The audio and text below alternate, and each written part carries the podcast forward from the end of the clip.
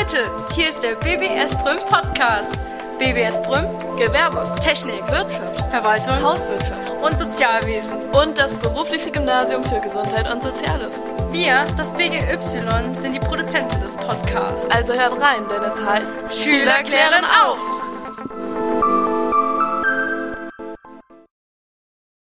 Hey Leute, danke, dass ihr wieder eingeschaltet habt. Heute spreche ich Vanessa mit euch über das Thema Mobbing.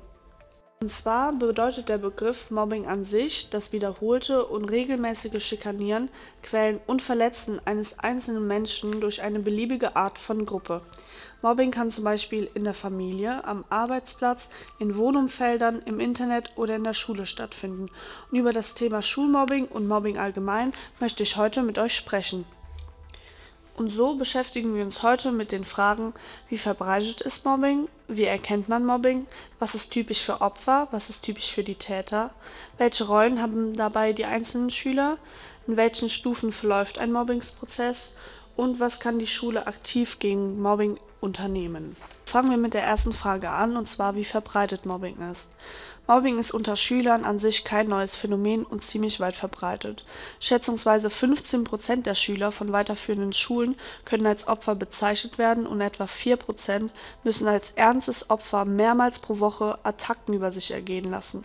Das sind rund eine halbe Million Mobbingopfer an weiterführenden Schulen. Jedoch gibt es auch eine hohe Dunkelziffer der betroffenen Kinder, da nur 50 Prozent der Eltern und 33 Prozent der Lehrer davon erfahren. Und so kommen wir zur nächsten Frage, und zwar wie man Mobbing überhaupt erkennt. Und zwar werden die Opfer gehänselt, beschimpft, lächerlich gemacht, eingeschüchtert, bedroht und so weiter. Man macht sich über sie lustig und lacht sie herabsetzenderweise aus. Außerdem reitet man auf ihnen herum, schiebt sie beiseite oder schlägt sie in manchen Fällen sogar. Die Opfer sind in den meisten Fällen fast wehrlos, wenn sie in Streitigkeiten hineingezogen werden oder wenn man ihnen ihr Besitz wegnimmt. Manchmal weisen die Opfer Prellungen, Verletzungen, Schnitte oder Kratzer auf, für die es keine natürlichen Erklärungen gibt. Außerdem kann man Mobbingopfer daran erkennen, dass sie oftmals alleine sind oder von Gleichaltrigen ausgeschlossen werden. So, und jetzt erkläre ich euch, was typisch für die Opfer und was typisch für die Täter ist. Und zwar ist ein weit verbreitetes Vorurteil, dass das Opfer selbst schuld an seiner misslichen Lage ist.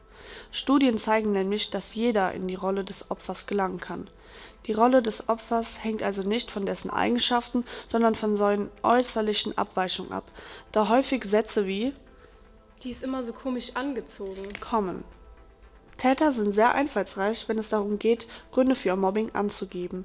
Täter sind sich nämlich der Schwächen ihrer Opfer bewusst und setzen dieses Wissen strategisch ein, um ihr Opfer fertig zu machen und dabei ihren eigenen Status zu halten. Das Vorurteil, dass die Mobbingopfer selbst schuld daran sind, wenn sie gemobbt werden, ist demnach nicht belegbar. Im Gegenteil, sie sind nie schuld daran, dass sie gemobbt werden. Einem Kind, das gemobbt wird, gelingt eine Veränderung der Situation nämlich sehr selten. Daher ist es auch notwendig, einzugreifen und ihm zu helfen. Die Frage, welche Rollen die einzelnen Schüler dabei haben, ist eigentlich relativ einfach zu beantworten, da fast die ganze Klasse beteiligt ist. Daher reicht es nicht, nur das Opfer und den Täter zu charakterisieren. Verschiedenen Schülern werden verschiedene Rollen zuteil. Neben dem Täter gibt es nämlich noch die Assistenten und Unterstützer des Täters, die von sich aus zwar nicht mit dem Mobbing anfangen, aber sofort mitmachen, wenn der Täter damit anfängt. Außerdem gibt es neben dem Opfer auch noch die Außenstehenden, die selbst keine Stellung beziehen und sich heraushalten. Falls ihr das noch nicht wusstet, kann so ein Mobbing-Prozess in mehreren Stufen ablaufen. Und zwar im Explorationsstadium, im Konsolidierungsstadium und im Manifestationsstadium. Beim Explorationsstadium sucht sich der Täter durch kleinere Gemeinheiten gegen verschiedene Kinder ein geeignetes Opfer aus. In dieser Phase konzentriert sich das Verhalten der Mitschüler auf die Rolle des Täters. In der zweiten Phase, also im Konsolidierungsstadium, beginnen die systematischen Attacken gegen das Opfer. Hier spielt nämlich auch das Verhalten der Lehrkräfte und der Mitschüler eine ganz entscheidende Rolle. Ignorieren der Situation des Opfers im ersten Fall und nicht eingreifen bzw. tolerieren der Situation deutet der Täter nämlich als Erlaubnis.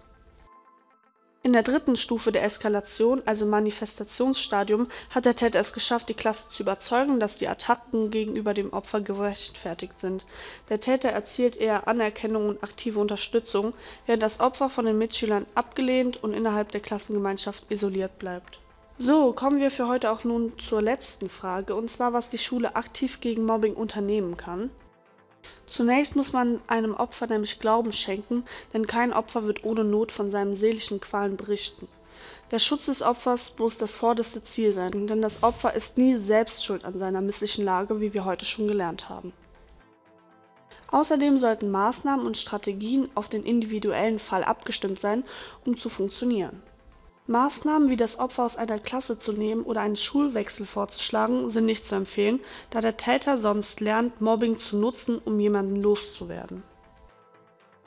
Da man gegen Mobbing nur im Vorfeld effizient etwas tun kann, sind geeignete Präventionsmaßnahmen bei zum Beispiel einer Lehrerfortbildung sehr zu empfehlen.